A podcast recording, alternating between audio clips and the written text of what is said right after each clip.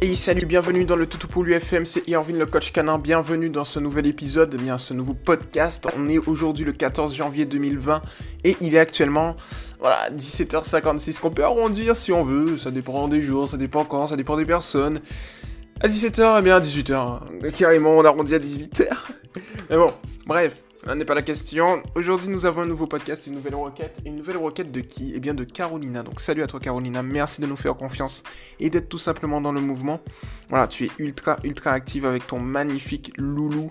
Euh, donc, c'est plutôt, euh, c'est plutôt, plutôt, plutôt cool. Euh, si je me trompe pas, c'est Simba. Voilà. Donc, voilà. Je le sais, j'adore dire ça, mais je suis vraiment heureux que tu sois dans le mouvement. Et toutes celles et ceux qui ne sont pas encore dans le mouvement, n'hésitez pas à venir eh bien, dans le mouvement directement pour pouvoir kiffer avec nous ensemble parce que c'est vraiment cool. Moi je prends plaisir, tout le monde prend plaisir, c'est vraiment, il y a une bonne ambiance, personne ne juge. Et, je vois aussi, j'ai vu les dernières statistiques, les podcasts marchent ultra ultra bien. On est, euh, si je me trompe pas, sur Apple Podcast, on est premier dans la catégorie chien. Voilà, donc c'est pas rien, euh, notamment sur Apple où il y a énormément de podcasts, donc on est, on est la référence tout simplement. Donc euh, c'est plutôt cool et je tenais à vous remercier car c'est grâce à vous. Donc voilà. Alors pour le coup, on a donc un nouveau podcast de Carolinois, donc oula, de Carolina. Donc du coup, je vais le lire. C'est parti. Alors j'espère que vous êtes prêts parce qu'on a quand même euh, on a quand même un bon petit poste assez, je dirais, euh, assez long. Donc on y va, let's go, on n'attend pas. Bonjour tout le monde, j'ai un big souci. En même temps, je lis en même temps que vous, hein. je découvre en même temps de vous parce que j'ai pas lu auparavant. J'ai un big souci avec mon big dog d'amour. En fait, ce chien a sûrement été un missile à tête chercheuse dans une autre vie. Je m'explique. Quand il est focus sur un truc, il n'y a rien qui l'en détourne. Que ce soit une odeur, une personne, un chien, un bruit, un papier, etc.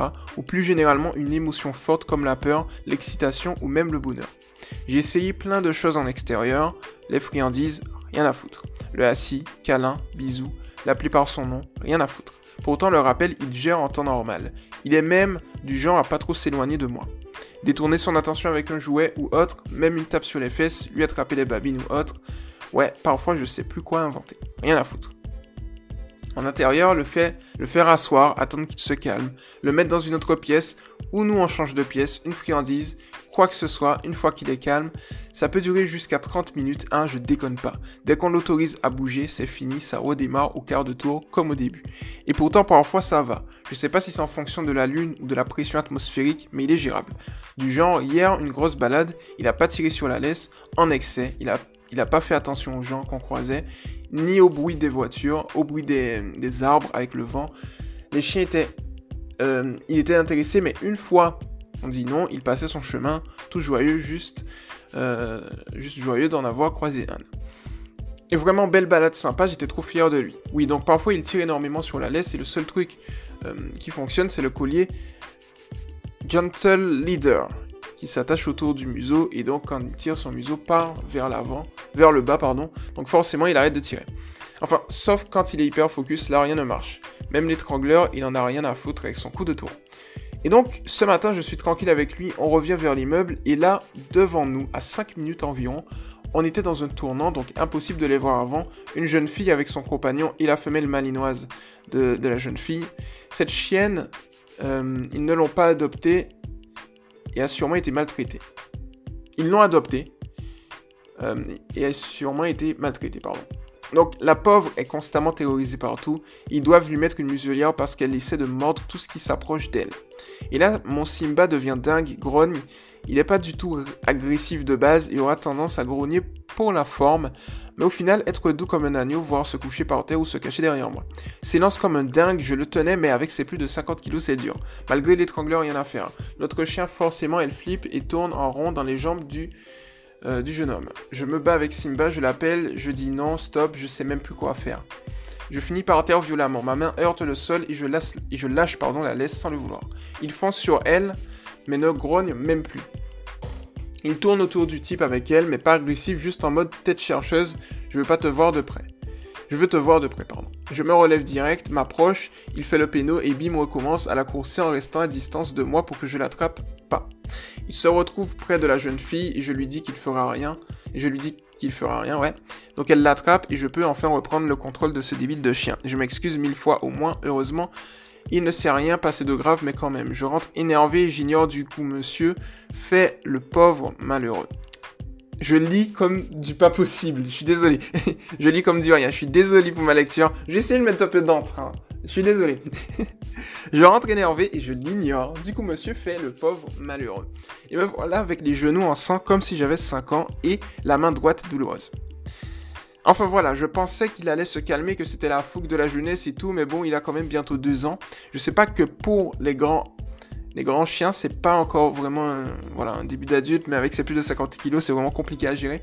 Enfin voilà, j'espère que vous pourrez nous aider, ma grosse boule d'amour et moi. Je vous mets deux photos du petit chien pour que vous, vous voyez un peu la bête, respectivement avec sa grosse bouille sur mon genou et allongée dans son dans ton lit.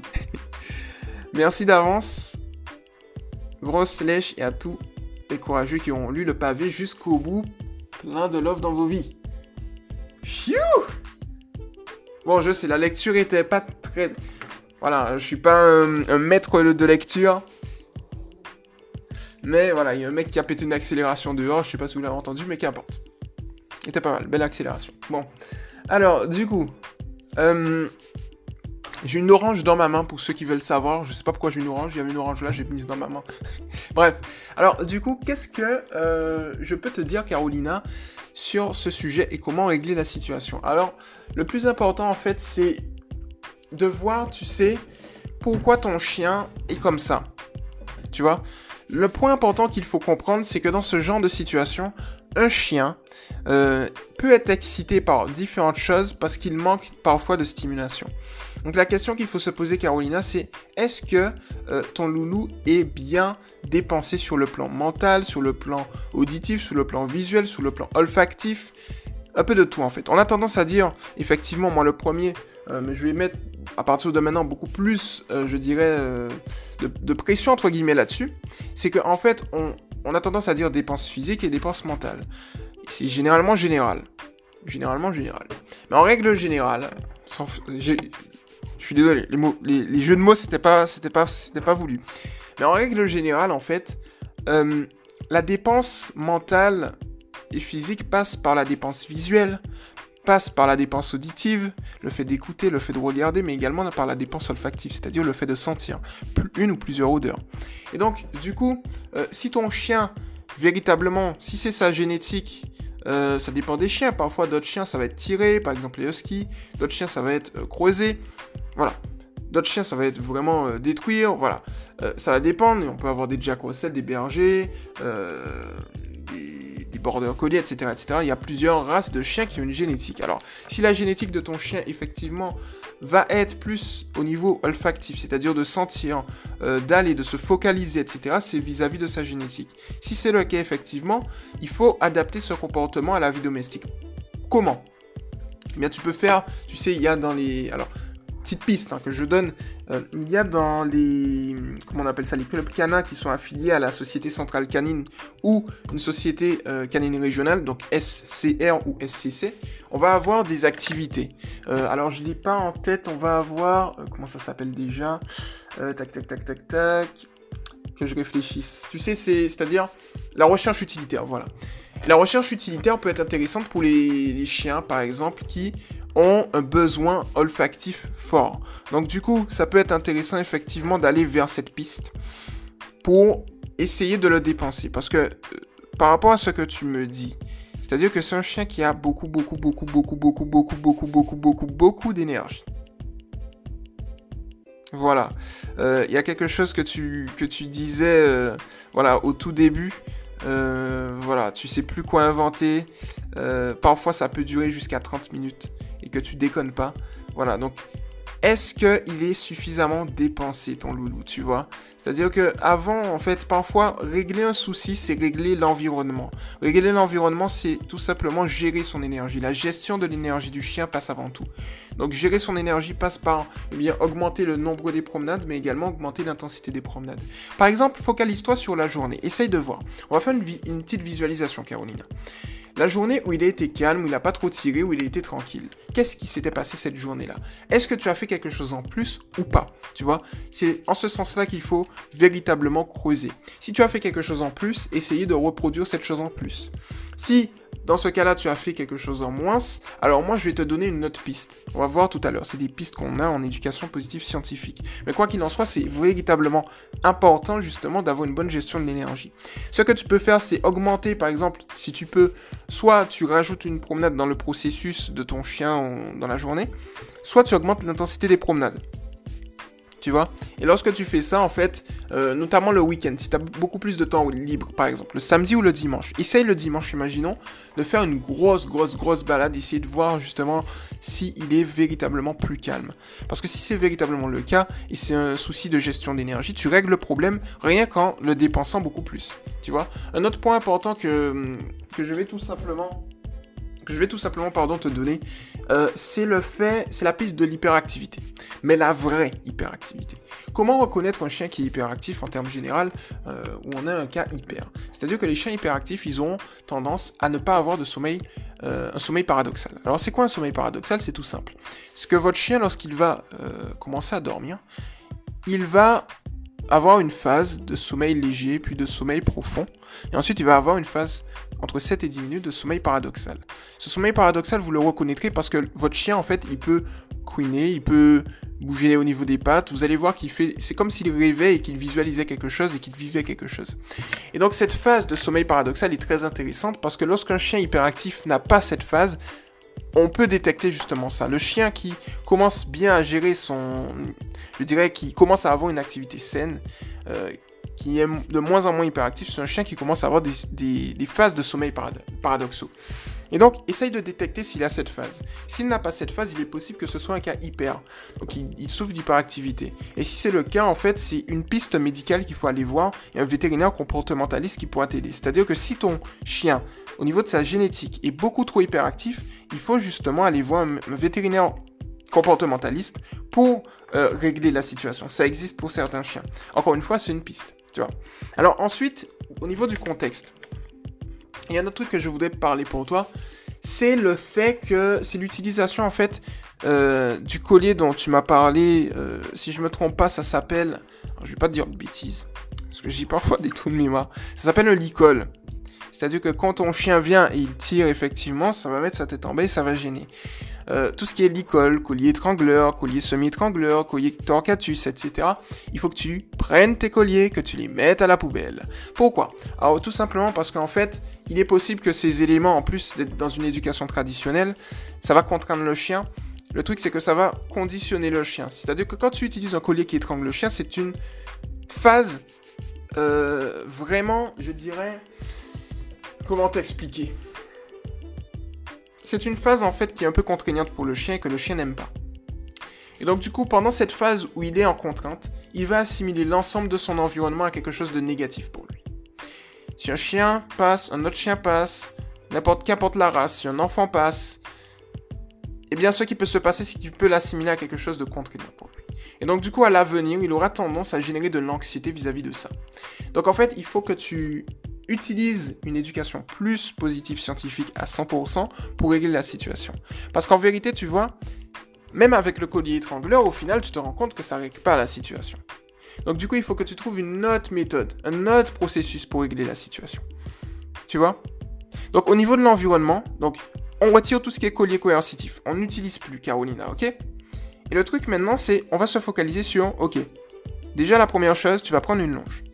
Tu peux prendre un harnais anti-traction si tu le souhaites. Harnais anti-traction, c'est au niveau du poitrail du chien. Tu le mets, il n'y a pas de contrainte. Quand tu prends un harnais anti-traction, c'est beaucoup mieux, beaucoup plus préférable, tu vois. Donc du coup, prends un harnais plutôt. Pas de collier, surtout pas de collier, prends un harnais. Un autre point important quand tu as un collier, euh, et que je ne conseille pas du tout, même si c'est des colliers pleins, hein, qu'importe c'est que en fait quand tu as un collier que le chien tire, tu es en train de mettre de la pression au niveau de son cou, tu vois. Et donc du coup à terme ça peut également avoir des séquelles au niveau euh, de, tout simplement de son organisme, tu vois. Ça peut être euh, ça peut provoquer des traumatismes en fait. Voilà. Donc du coup, préfère un harnais dans ce genre de situation. Donc tu peux par exemple, si tu le souhaites, prendre un harnais anti-traction qui peut être intéressant. Et maintenant, qu'est-ce qu'on va faire? Eh bien, c'est tout simple, c'est qu'on va travailler en profondeur. C'est que là, en fait, Carolina, je te le dis, hein, ça va prendre du temps, ça va être un peu difficile et tout, mais je peux t'assurer que lorsque ce sera fait, ce sera fait et on va pas retourner euh, en arrière. Et en plus, ça va euh, faire assimiler au chien l'environnement à du positif. Donc ça, ce sera un avantage. Alors le truc déjà, la première chose que tu vas faire, c'est tu mets ton harnais. La deuxième chose que tu vas faire, c'est lui apprendre à ne pas tirer. Alors comment faire pour lui apprendre à ne pas tirer? Eh bien, effectivement, ça va être compliqué euh, s'il tire dans un environnement fort en stimulation. Donc tu vas commencer dans un environnement faible en stimulation. Tu vas le doter d'une d'une longe, pardon, j'ai bugué, d'une longe et tu vas commencer à travailler le suivi naturel. Quand tu vas travailler le suivi naturel de ton chien, tu vas faire en sorte qu'il soit beaucoup plus à l'écoute. Quand il sera beaucoup plus à l'écoute, petit à petit, il va avoir tendance à être beaucoup plus proche de toi. Et dans ce cas-là, on va passer à l'étape suivante via le harnais. C'est-à-dire que tu vas tout simplement, eh bien lorsqu'il va commencer à tirer, par exemple un tout petit peu, de technique, soit en fait tu vas euh, aller à l'opposé, tu vois, donc on reste dans le positif, tu vas à l'opposé, donc si tu vas à l'opposé, au final, qu'est-ce qui se passe? Eh bien il se retrouve derrière, donc il apprend que le processus de je tire, j'avance ne fonctionne plus, et donc du coup s'il est derrière, il est obligé de remonter vers toi. Et lorsqu'il remonte vers toi à ton niveau à ce moment-là, tu vas le féliciter. Et ensuite, lorsqu'il va recommencer à tirer, tu vas tout simplement, cette fois-ci, utiliser une autre méthode. Elle sera un peu plus complexe, c'est-à-dire que tu vas t'arrêter net, attendre qu'il se calme, et dès qu'il est calme, tu vas le féliciter. Et dès que tu l'as félicité, tu continues ta promenade tranquillement et tu fais l'une des deux méthodes où tu changes petit à petit comme ça. Ce qui va se passer, c'est que tu vas lui recréer de nouvelles habitudes qui seront véritablement intéressantes et c'est tout ce que l'on veut, c'est tout ce que l'on souhaite. Alors, du coup, ensuite, lorsque tu auras fait ça, il faudra également au niveau de l'environnement travailler à ton niveau. C'est-à-dire, tu sais que si tu as des croisements ou autres, il faut... Moi, je dis l'éducation, c'est une question d'énergie. Il n'y a que de l'énergie dans l'éducation. Si tu as une attitude calme et sereine et que tu n'appréhendes rien, ton chien aura tendance à capter ton énergie. C'est pour ça que je, préfère utiliser le terme référent affectif euh, plutôt que maître ou propriétaire de chien, qui, à mon sens, n'ont pas véritablement de sens sans mauvais jeu de mots. Référent affectif, c'est que ton chien fait référence à toi, au niveau affectif. Donc ça veut dire qu'il est lié au niveau émotionnel à toi. Donc quand tu as une énergie positive, calme, ton chien aura tendance à te copier. Donc c'est dans ce cas-là aussi. Un point important que j'aimerais voir avec toi, Carolina, c'est le fait que lorsqu'il y a eu la petite altercation, tu sais ce qui s'est passé, pourquoi ton chien a grogné? C'est tout simplement parce qu'il y a eu une petite réactivité en laisse. C'est-à-dire que ton chien souhaite aller voir un autre chien. Mais le truc, c'est que il a le collier étrangleur. On n'oublie pas, hein, le collier étrangleur, éducation positive, scientifique, on retire. Mais dans, ton contexte, le collier étrangleur, eh bien, ça le faisait une grosse contrainte. En plus d'avoir la frustration qu'il soit lié à la laisse. Donc les deux liés ont fait qu'il a grogné. En fait, ça a augmenté, tu vois, c'est-à-dire que ça a eu tendance à faire, à, comment dire, être, à être comme un catalyseur, tu vois, ça a augmenté son énergie, et quand tu l'as lâché, ça a fait une pile électrique. Tu vois, c'est l'accumulation de contextes, en fait, euh, coercitifs et négatifs qui ont fait que ça a entraîné cette chose. Et pourquoi il s'est calmé lorsqu'il est allé voir justement l'autre chienne, et c'est là que je veux venir avec toi, et c'est la source du problème, c'est qu'il s'est calmé en fait parce qu'il a eu obtention de sa chose. Donc il est possible également, je ne sais pas, tu vas me dire, que comme il n'a pas l'habitude peut-être d'avoir euh, ce qu'il souhaite tout de suite, peut-être parce qu'il y a une contrainte et que peut-être que tu lui refuses, je ne sais pas, si tu lui refuses trop de choses, eh bien ces choses que tu lui refuses vont devenir une denrée rare pour lui. Et donc du coup, il aura beaucoup plus tendance par curiosité euh, à aller justement en ce sens.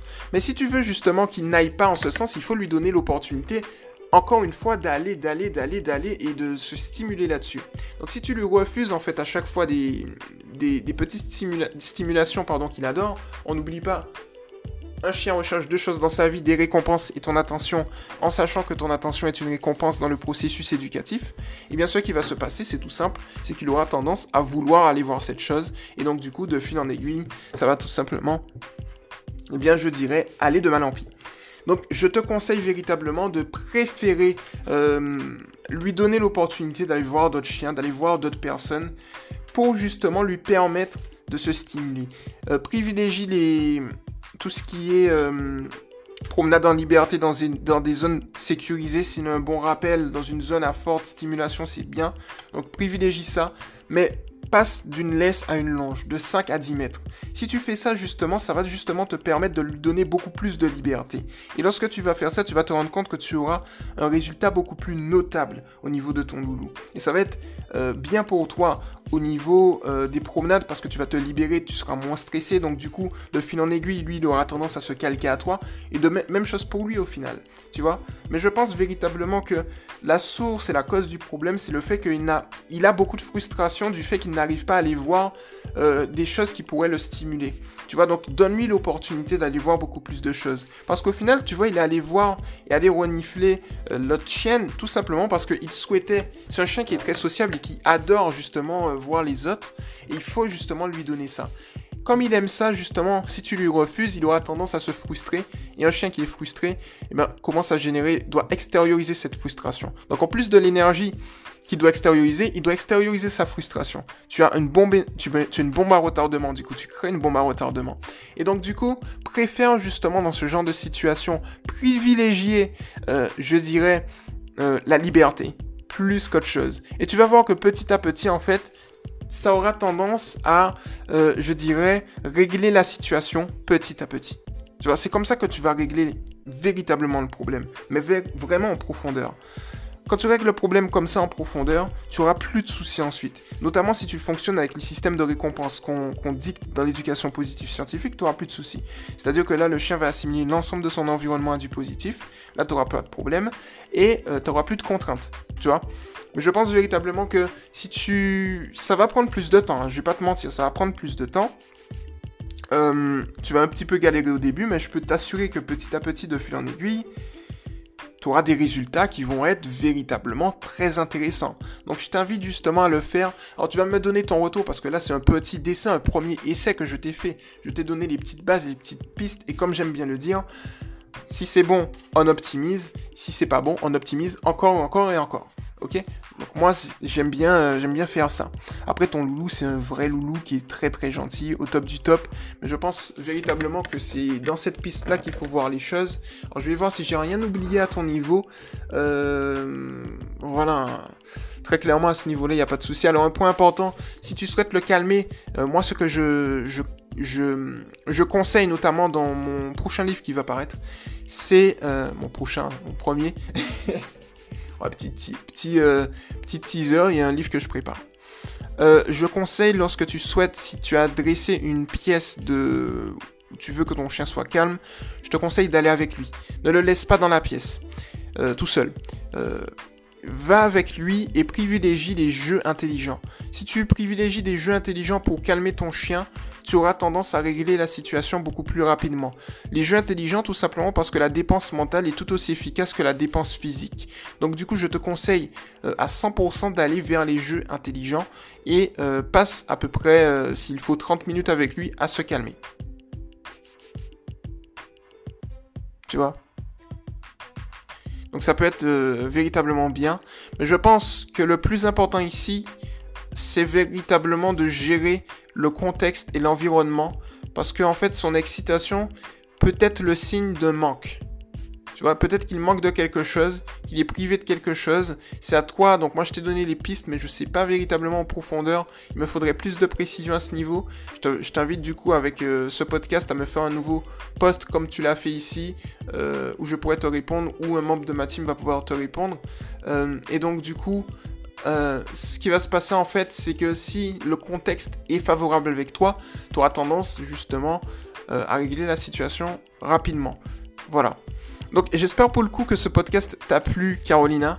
Euh, voilà, t'inquiète pas, hein. comme je te l'ai dit, on va faire des suivis au, fur, et à mesure, bordel. au fur et à mesure pour régler la situation. Mais je pense qu'on est, euh, à ce niveau, quoi.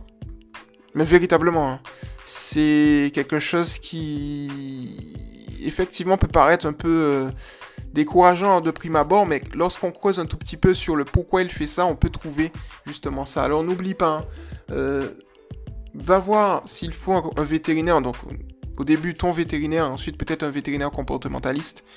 Euh, à savoir que vétérinaire et vétérinaire comportementaliste, c'est pas la même chose, c'est deux choses différentes, c'est deux métiers différents. Euh, pour justement confirmer ça, il est possible que ton chien est une hyperactivité forte et donc du coup, déjà avec la petite technique que je t'ai donnée, ça va justement te permettre de euh, peut-être régler la situation également.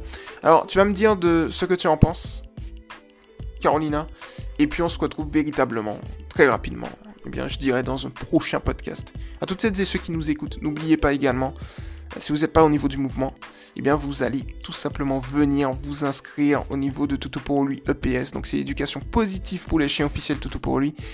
Et puis, je vais répondre avec joie à vos questions. Voilà pour le coup. Donc Carolina, j'attends ton retour euh, pour qu'on puisse préciser ça et pour qu'on puisse optimiser ça. Sache qu'on est là pour te suivre. On fait un suivi personnalisé à chaque fois. Donc tu vas me dire en fonction de ce que je t'ai donné des pistes, tu vas réfléchir un petit peu et voir si tu trouves des points de corrélation pour qu'on puisse régler la situation. Voilà, c'était Erwin le coach Carnet et puis Carolina et toutes celles et ceux qui nous écoutent. On se retrouve au prochain podcast. Ciao